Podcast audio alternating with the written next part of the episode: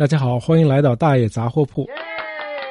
上一期呢，咱们聊到了名人天皇，今天呢，咱们讲一个德国人的故事。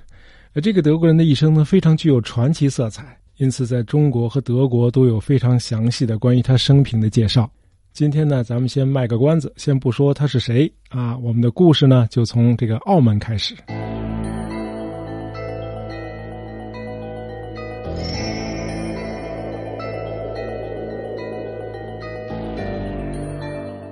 那今天很少有人知道，荷兰曾经于一六二二年大举入侵过澳门。那个时候的荷兰可是如假包换的这个全球海上霸主。为了这次入侵，他们纠集了十二艘战舰、六十多门巨炮、一千多士兵，就打这么一小地儿啊。当时的这澳门呢，已经租给了这个葡萄牙。咱们中国呢是收租金的这房东啊，这个葡萄牙在当地的守军呢可是少得可怜，因为葡萄牙这国家本身就没多少人，很小的一个国家嘛，那么他能够常驻亚洲的人就更少，于是呢就组织当地所有的常驻和暂住人口一起来抗击侵略，在这个暂住人口中呢，有一个德国的小伙子，他就是耶稣会传教士约翰·阿达姆·沙尔冯贝尔，他的中文名字呢大家可能很熟悉，叫汤若望。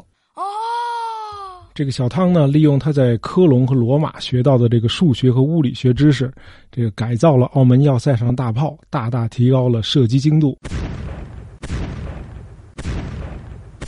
最终呢，这个荷兰人给打跑了。据说小汤还亲手擒获了一名荷兰军官，还挺能打。也就是荷兰人后来罢手了，要不然这汤若望这人生轨迹有可能就此就改变了。不管怎么说，这次非凡的经历还是为他后来担任明朝的这个铸炮总监埋下了伏笔，让后来的清军闻风丧胆的很多这个红衣大炮都是出自汤若望的这个设计。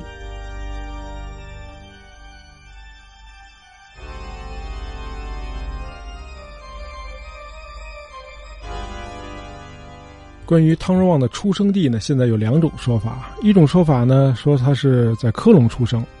另一种说法呢，说他出生在这个 Meckenheim，啊，大爷希望第二种说法是真实的，因为大爷当初在德国的这个驾校老师呢，就是 Meckenheim 的人。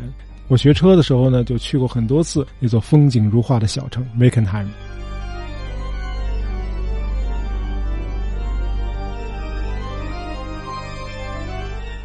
好，汤若望出生于一五九二年，这个小时候呢，他是在这个科隆读书。那十六岁那年呢，因为科隆那个城内爆发瘟疫，所以呢，他被这个耶稣会的教区推荐到了罗马的德意志学院学习。一六一零年，他学完了那里的全部课程，特别是在数学和天文学方面，显示出具有很大的潜力和才华。第二年，他加入了耶稣会，他在那儿呢，接触到了大量这个耶稣会士从世界各地发回的报告和信函。他就非常仰慕这个 Matteo Ricci，就是这个利玛窦在中国取得的成就，从此呢就产生了前往中国传教的想法。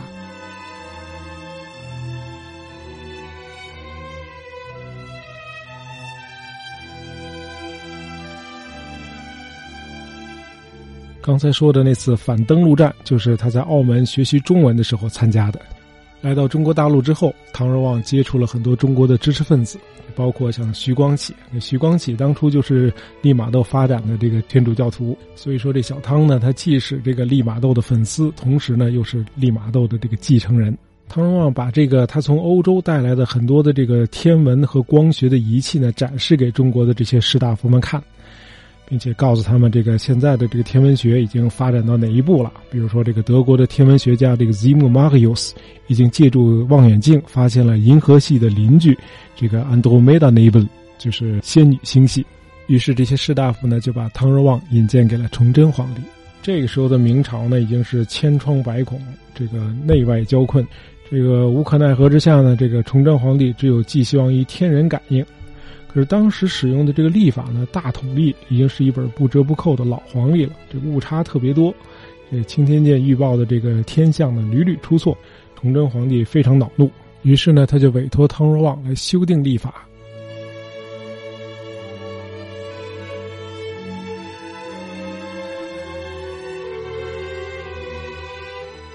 修订工作呢，历时四年，到了一六三五年全部完成，总量呢是一百三十七卷之多。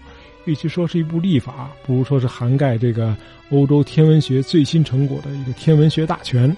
遗憾的是呢，这新历法没能够挽救大明王朝。一转眼，清帝国建立了。和明一样，这个清朝呢也非常重视天象。汤若望呢几次准确的预测到了日食，让清王朝对他格外刮目相看，甚至给了他超过明朝给他的礼遇。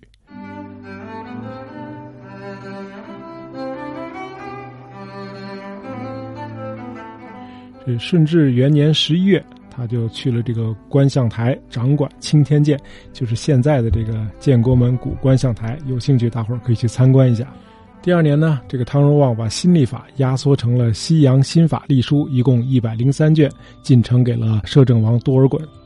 一六四五年，《西洋新法历书》改名为《实宪令》，正式颁行天下。这就是和每个中国人都有密切联系的农历。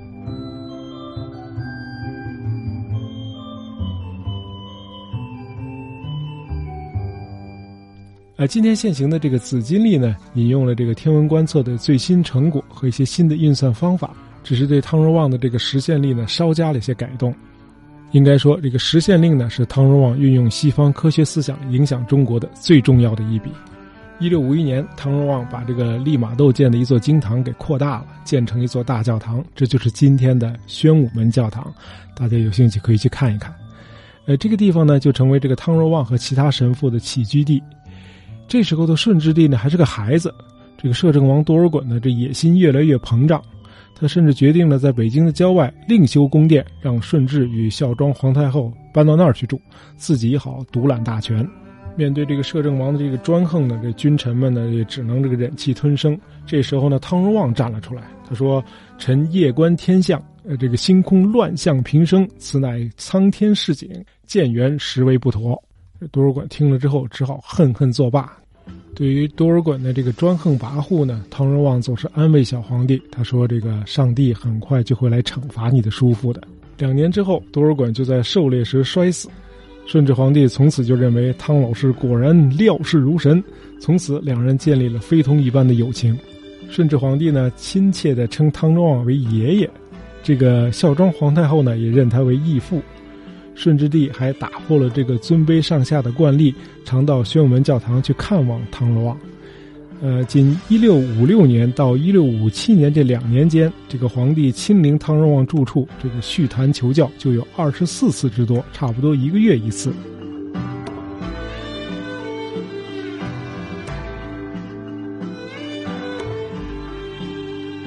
一六五八年。汤若望被授予光禄大夫的头衔，从此成为清王朝的一品大员。后来皇帝得了天花，不久于人世，但是呢，他对谁来继承皇位一直犹豫不决。临终前呢，他就把汤爷爷叫到病床前，征求他的意见。汤若望说：“为了江山的稳固，应该由一位出过天花的皇子继承大统，这就是三皇子玄烨，后来叱咤风云的康熙大帝。”你可以负责任的告诉你的小伙伴，没有汤若望就没有康熙大帝。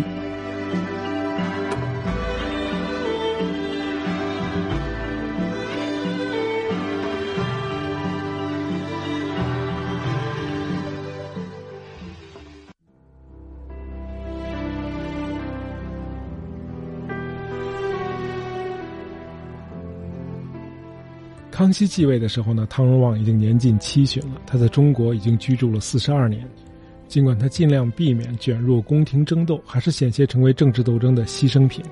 当时的这个权臣鳌拜，呃，力主恢复祖制，反对西学，于是呢，就怂恿一位叫杨光先的低级官员跳出来弹劾这个汤若望。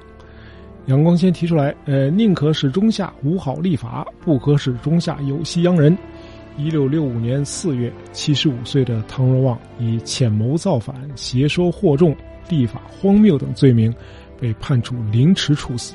凌迟这个词就是翻成德语，听上去也令人毛骨悚然。叫 “zerstückelung bei vollem Bewusstsein”。就在判决下达的两天后，北京发生地震，引发皇宫失火，一时间这个朝野震惊，人们私下疯传。这是上天对判处汤若望死刑的谴责，鳌拜呢不得不赦免了这位德国老人。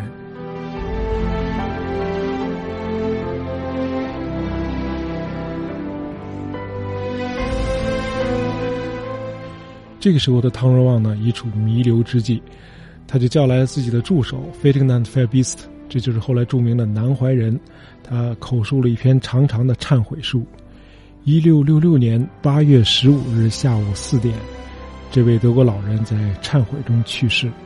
一六六九年亲政后的康熙皇帝为汤若望平反昭雪，并为他公开举行纪念仪式。他的遗体被安葬在北京车公庄传教士墓地利马窦的墓旁。遗憾的是，一九零零年他的骸骨被义和团挖出来挫骨扬灰了。墓地的第二次浩劫是六十多年后的文化大革命。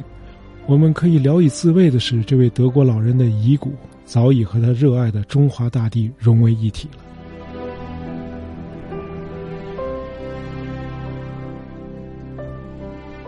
好，关于汤若望，我们今天就聊到这里。这里是大爷杂货铺，感谢您的收听，咱们下期再见。